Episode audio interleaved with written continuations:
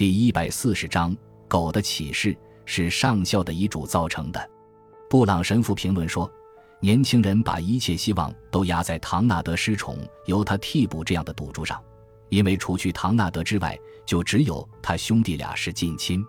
尤其因为他伯父这天请了律师，又请他们去，对他们非常热情的接待，更使他认定他会在遗嘱中代替唐纳德，因为他哥哥太老实了。这一保押不准的话。”他就完蛋了，他丢掉了印度警察局的工作，在蒙特卡里输得精光。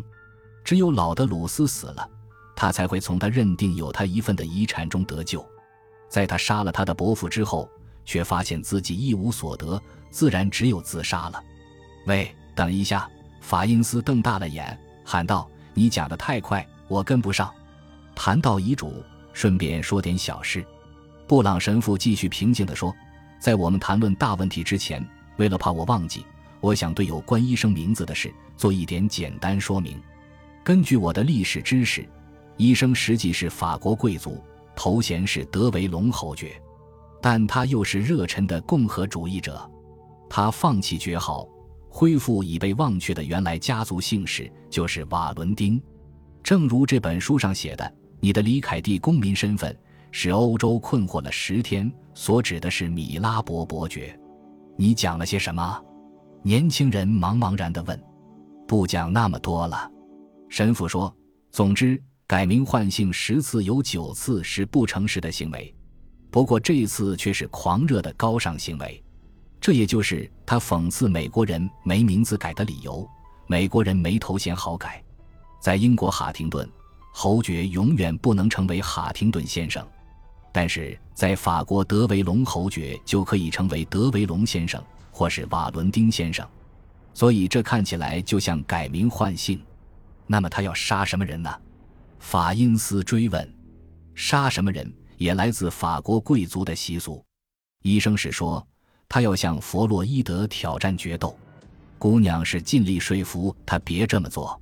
啊，我明白了。法因斯若有所悟。近乎于喊叫的说道：“现在我理解他所说的话的意思了。这又是从何说起的？”他的朋友微笑着问道。“哦，年轻人说，这是刚好在我发现那个可怜人的尸体之前碰上的事。先前只顾谈哈里的悲剧，让我把这事忘记了。我想，如果你亲眼看到这个悲惨结局，也许你也会把这段小小的浪漫插曲给忘记的。当我走上通往凉亭的小路时。”我遇到德鲁斯小姐和瓦伦丁医生在散步，他当然是身穿丧服，医生则是一身黑色礼服在参加葬礼，但是他们的面容可不像是参加葬礼或扶丧的。我还从来没看到过任何男女比他俩更喜气洋洋、更欢天喜地的了。他们停下来向我致敬，他告诉我他们已经结婚，现在住在近郊一所小房子里，医生在那里继续开业。这使我有点惊讶，因为我知道，根据他老父亲的最后遗嘱，已把所有财产，包括房子和花园，都留给了他，只有少量的钱留给他弟弟。当我暗示这一点时，他只是笑了笑，说：“哦，我们已经全部放弃。我丈夫不喜欢女继承人。当我听到他们真的坚持把全部财产还给可怜的唐纳德的时候，我真的有点吃惊。我希望唐纳德受到这次对他有益的打击后。”能够明智地处理好这笔财产，从此别再和狂饮豪赌的哈里搅在一起，因为当时我还不知道哈里已经自杀。他随后说的话，我当时不太理解，但我现在明白了。他说：“我希望这个红头发傻瓜别再为遗嘱大惊小怪。我的丈夫为了他的原则，情愿放弃与十字军同样古老的家族文徽和贵族头衔。”而这傻瓜却以为这样的人会为了一笔遗赠在花园凉亭里杀害一个老人。他笑了笑说道：“我的丈夫除了决斗这种方式之外，不会杀害任何人。而且他一直没有委托他的朋友去找对方的秘书。现在我总算明白他的意思了。不过我对他的意思只明白一部分。”布朗神父说：“他说秘书为遗嘱大惊小怪。准确点说，他是什么意思？”法因斯回答的时候笑了。布朗神父，我希望让你先了解了解这个秘书。对你来说，看着他把事情弄成一团糟的样子，会是一种乐趣。在扶葬的房子里，他把一切事都弄得忙忙碌碌，把葬礼办成了最辉煌的运动会，使葬礼充满活力与热情。只要真的出了事，谁也拦不住他这么干。我已经告诉过你，过去他是怎样监督园丁的，就像是他在管理花园似的。还有他如何在法律方面指导律师等等，不必说，他也在外科业务方面指导外科医生。但由于这个外科医生是瓦伦丁，你就完全可以肯定，他的这种指导结果会变成为指控瓦伦丁干了一些比庸医杀人还要恶毒的事。这个秘书在他那满头红头发的脑袋里认死了是医生犯的这个罪。于是警察来到的时候，他趾高气扬，劲头十足。还用我说吗？他在现场成了最伟大的业余侦探。谢洛克·福尔摩斯从来没有认为自己智力超群，胜过苏格兰场的任何人，并因而骄傲地蔑视警探。哪会像德鲁斯上校的秘书那样，居然蔑视起调查上校凶杀案的警察来了？我说过，观察他是件乐事。他带着一副大大咧咧的神态，到处踱来踱去。有时向后一甩，他那满头红发，很不耐烦地用三言两语打发警察的问题。他这几天的行为把上校的女儿气得要死。当然，他对案情有他的说法，尽管只能是空谈而已。他属于书本上描绘的那种角色，逗人乐的地方多于烦恼人的地方。他的说法是什么？神父问。哦，蛮带劲的。法因斯说话时情绪不那么高，要是他的说法能稍稍站住脚，哪怕站住脚十分钟，他就会成为值得称道的、有新闻价值的报道对象了。他说：“当他们在花园凉亭里发现上校时，上校还没死，是医生借口把衣服割开，用外科医疗器械杀死的。”我明白了，神父说：“我想上校是脸朝下平卧在地上的，像是午睡的样子。”报信人继续说：“当我在命运之石底下发现哈利的尸体之后，整个事情就像被炸药炸开了似的。这太妙了！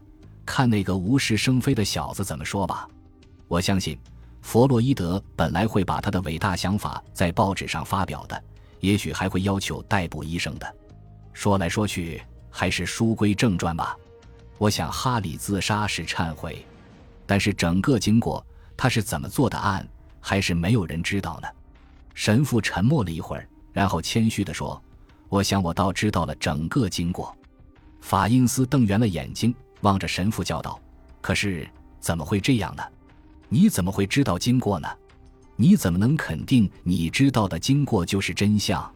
你一直坐在一百英里外的地方写你的讲道文章，而你现在告诉我你已知道事件的真相了。如果你真地得出了结果，那你究竟是从什么地方着手的？你知道的经过是怎样开始的？布朗神父突然跳了起来，激动得很不寻常。他喊出的第一声就像是炸弹炸了一样。那条狗，他喊道：“当然是那条狗。如果你适当的注意那条狗在海滩上的表现的话，你就已经掌握全部经过了。”法因斯眼睛瞪得更远了。可是你以前告诉过我，我对狗的感觉是废话。狗与此事无关，那条狗和这个案子关系很大。神父说：“只要你拿狗当狗一样看待，而不是像全能天主审判人那样来看待它，你早就该发现事实真相了。”他有点尴尬的停了一会儿，然后面带动情的神色，道歉说：“事实是我碰巧喜欢狗，但我觉得在人们对狗迷信而产生的耀眼光辉中。”根本没有人真地了解可怜的狗。咱们还是从小事开始吧，从那条狗对律师的狂吠和对秘书的咆哮说起。你问我怎么能在一百英里远的地方推测出事情真相？老实说，这大部分应归功于你，因为你把这两个人的情况介绍得很清楚，使我能知道他们是哪种类型的人。像特里尔这样的人，经常皱眉头，忽然又会微笑。又好摆弄东西，特别是好摆弄脖子下面的东西。这是个容易局促不安的神经质的人。我相信那个工作很有效率的秘书是个容易激动又容易受惊的人。这些花旗会活跃分子经常是这样的。否则的话，他就不会在听到珍妮特·德鲁斯尖叫的时候，把手在剪刀上割破，把剪刀掉在地上。狗恨神经质的人，我不知道神经质的人是否也会使狗神经过敏起来，或者是否因为他终究是畜生，就有点横行霸道，或者是否因为他不受人喜欢而虚荣心受到了伤害。这些都可能是引起狗反常的原因，但是在可怜的诺克斯对这两个人的敌对情绪中，除了因他们怕他而使他不喜欢他们外，其他什么原因都不存在。感谢您的收听，喜欢别忘了订阅加关注，主页有更多精彩内容。